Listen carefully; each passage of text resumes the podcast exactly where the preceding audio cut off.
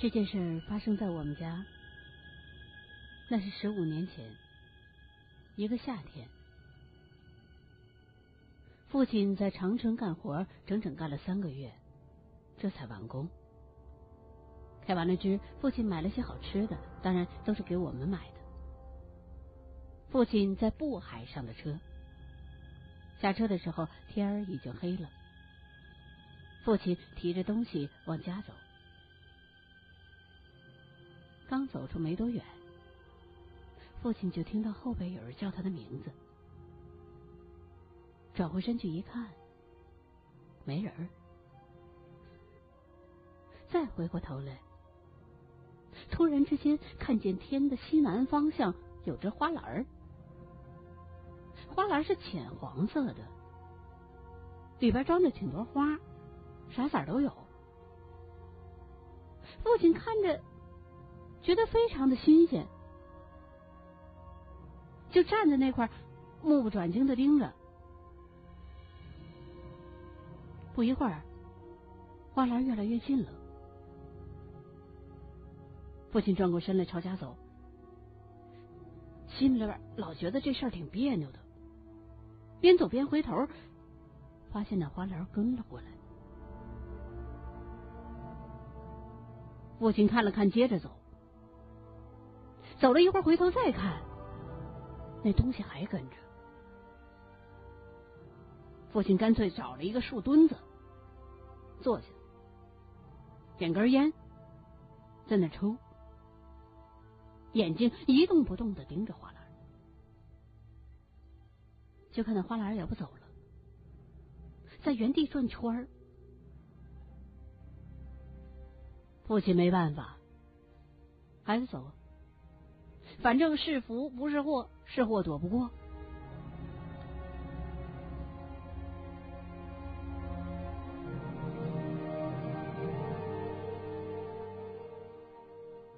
不一会儿就到家了，花篮也跟着到了家。这时候夜里边十点多，家人都睡了，父亲随便找了点吃的。吃完了，就坐在那块盯着花篮看。这时候，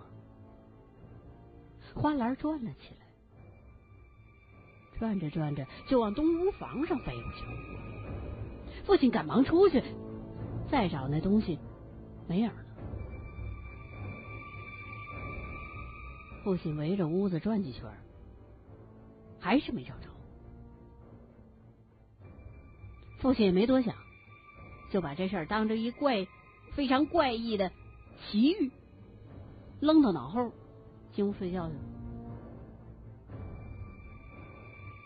等到夜里十一点多的时候，母亲醒来了，闻到屋子里边有烟味，就赶紧把父亲推醒了。父亲来到东屋门前一看，里边有火。用手一推门，门锁着。母亲说：“我我拿钥匙去。”父亲说：“不用了，拿水来。”一脚就把门踹了，接过母亲拿来的水，冲着火堆就浇过去。火灭了。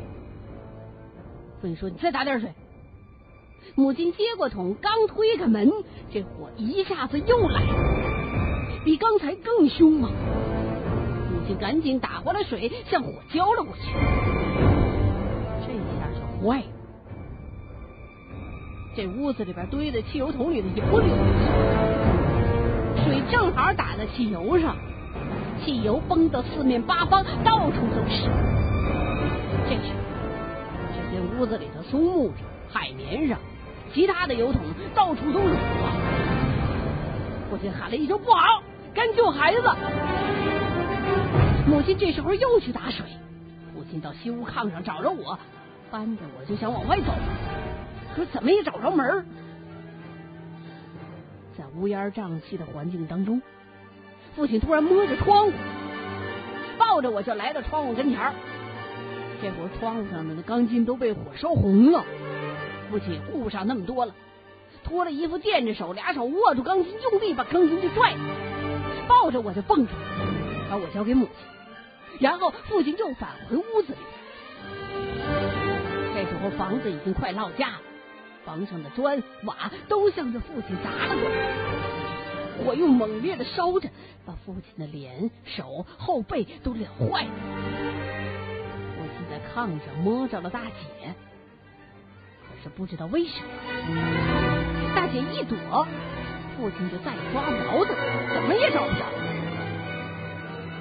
父亲正乱走的时候，腿在地上碰着了二姐。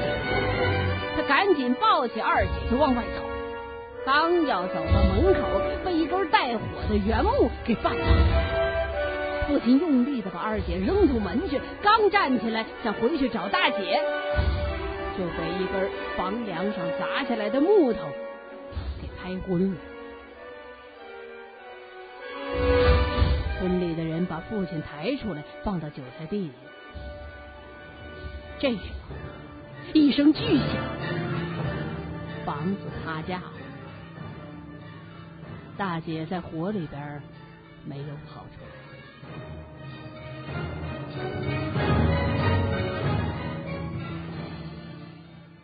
第二天，村里边的人帮着把我们家的伤员送德惠县医院，可是。院长说：“没有那么多设备，让转院去长春。”就这样，父亲和二姐住进了长春的医院。父亲和二姐都是被抬进去的。父亲昏了三天三宿，经过医生们的抢救，总算捡回一条命。没过几天，爷爷、叔叔还有大爷们全都来了。叫父亲好好的养病。父亲就问爷爷：“那火是从哪儿进的呢？你说，东屋全都是油、木料、海绵，除了这些易燃品，没有其他的。那个屋防火是做的最到位的。这火从哪儿进去的呢？从哪儿来的呢？”爷爷劝父亲说：“行了，你啥也别说了，你是大难不死，必有后福啊。”啊，别想了，都过去了。可是直到现在，父亲对这件事儿还是百思不得其解。那个花篮究竟是怎么回事呢？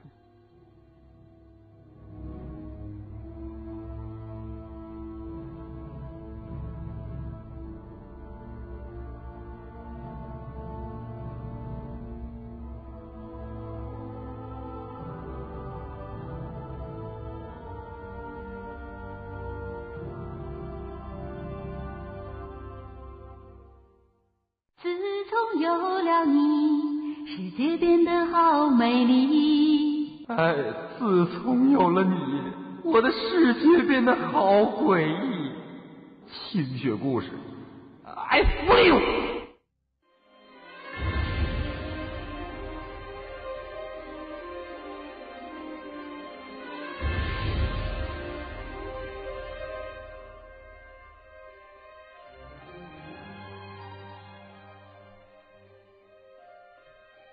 您现在收听到的是今天晚上的第二个真人故事，名字叫做《买路钱》。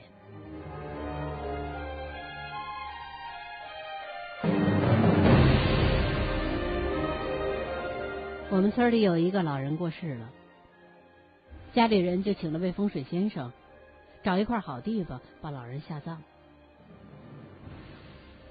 一切都准备好了。拉棺材的车来了，村里人就都帮忙把红房子，也就是棺材装上车。车上还跟了几个人，带了些工具。准备就绪之后，司机打着了车子，汽车飞快的行驶在平坦的乡道上，还挺快的。道两边是流水沟，水沟边上是树。树把阳光都遮的差不多了，汽车呀就好像走在桥洞里似的。坐在车上闭上眼，微风吹在脸上，就好像遨游世界一样。突然不知道怎么的，车一晃，停下来。大伙睁开眼睛一看，车头掉沟里了，这怎么回事啊？大伙下车都说司机说你怎么开的车呀？嗯，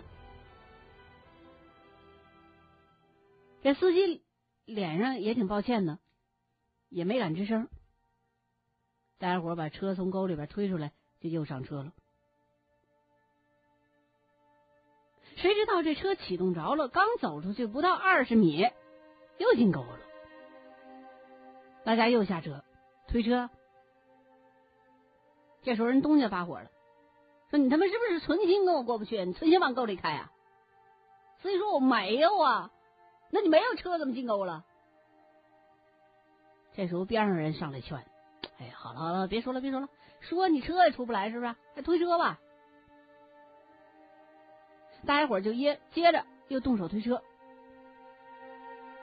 刚推到一半的时候，听有人说话，回头往道上一瞧，是一老头，嗯，头发胡子都是白的，骑着一头黑驴，哎呦，没给买路钱就想过去啊！说完，吆喝着驴就走了。路边的那小流水沟也不深，车已经推出来了。大家伙回身再找那老头，没影了。这时候司机就问：“不是，那个张大爷，你给扔钱了没有？”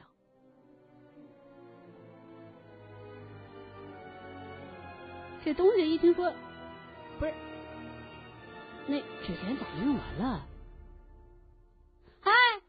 你们还是我存心跟你过不去？你没给人家买路钱，人人能让你过去吗？哟，这是忘了，这 这怎么整？这赶紧回糗啊！大家赶紧上了车，车飞一般的开回到家里头。村里人就奇怪，怎么这么快就回来了？司机说，没给人买路钱，人家不让走，回来拿钱来了。赶紧的啊，多拿点拿完了纸钱，大家伙又上了车。车到了刚才掉沟的地方，第一次掉沟的地方停下了，告诉东家给人送钱去。东家张大爷手里边拿着银票，放到道边，拿土块压住了，回到车上。然后又向地上撒了一些纸钱这才上车。车开了，挺稳的。这一道上遇到道口水沟，就是专人撒钱，还真就一路平安的到了风水宝地，把老人给下葬了。这也是世界之大，无奇不有啊！万事不可相信，也不可不信。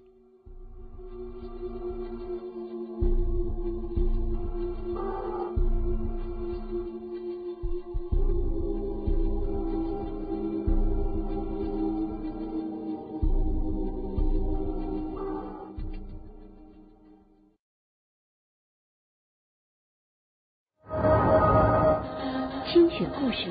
另类轻松，不只是大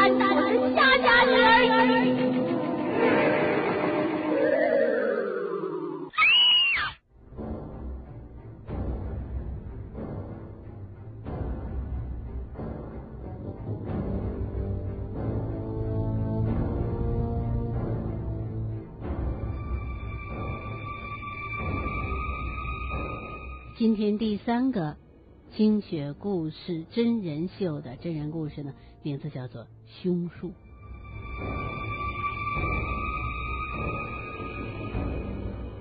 我们学校就在和平街里北部，校门呢是朝北开的，紧挨着校门啊就是通往同泰的公路，两边都是树。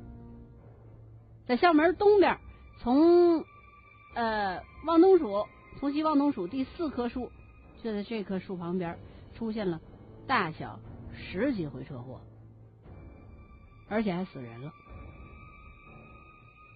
记得第一次车祸呀，就是修这条公路的时候，一拉料车从西往东行驶，不知道怎么的，一下就撞树上了。司机借着车的惯性撞碎玻璃，又打车里飞出来，腰折了，而那棵树也被撞歪了，往东歪成一歪成六十度角，被另外一棵树扶着，这树根飞出地面半尺多高，也没人管他。后来啊，有一台摩托车从西往东。也是在这棵树下边出的事儿。车上两个人，一个男的，一个女的。女的摔出去之后，那鞋和人之间的距离能有五米多远，摔地上人就早就昏过去了。那男的的眼珠子被树根给刮出来的，头皮掉了好大一块，脚后跟都拧掉了，人飞出去两米多远。出了车祸之后，当时就有人打了幺二零，不一会儿救护车就把人拉走了。后来看的人都说呀，说那周围，尤其是那棵树的周围，地面上都被血给染红了。我们校里办公室主任后来用土啊，用锹铲土把那血给盖上了。后来听说那男的。在去医院的道上就死了，女的腰呢骨折了，头被撞出脑震荡。这事刚出了不久，因为我们学校的女老师正在道上走的时候，好好的，突然就冲那树戳过去了，一声“砰”的一声巨响，摩托车前胎撞到树上爆了，人也跟树打个照面，不过还行，没出什么事儿。那老师啊，戴头盔，没伤着。反正还有几次，我们都有些人都不在现场啊，我们这些同学，所以咱就不必再说了。反正有一事儿啊，给我们印象特别深，因为我们这几个一块儿经历的。那天我们同学啊要走，大家伙相处了这么久，都是挺有感情的。所以我们有几个人呢，就去送他，晚上没回家，一共是十个人吧。那个大约是晚上的八点多吧，当时呃大家伙谁也睡不着觉，有人就提议说，干脆上那个咱们校园子里边操场上打篮球，反正也睡不着。大伙说行啊，走啊。就都起来，穿上衣服，拿着篮球奔学校去了。走到离那棵树大约十米远吧，就听到有人哭。我们都以为前面有人呢，就都过去。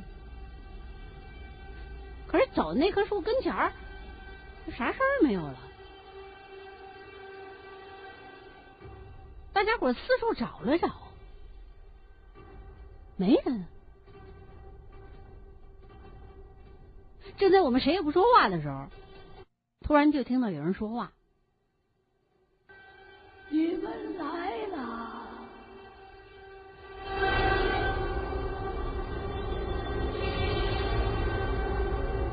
这时候，我们好几个人心儿就好像停止跳动一样。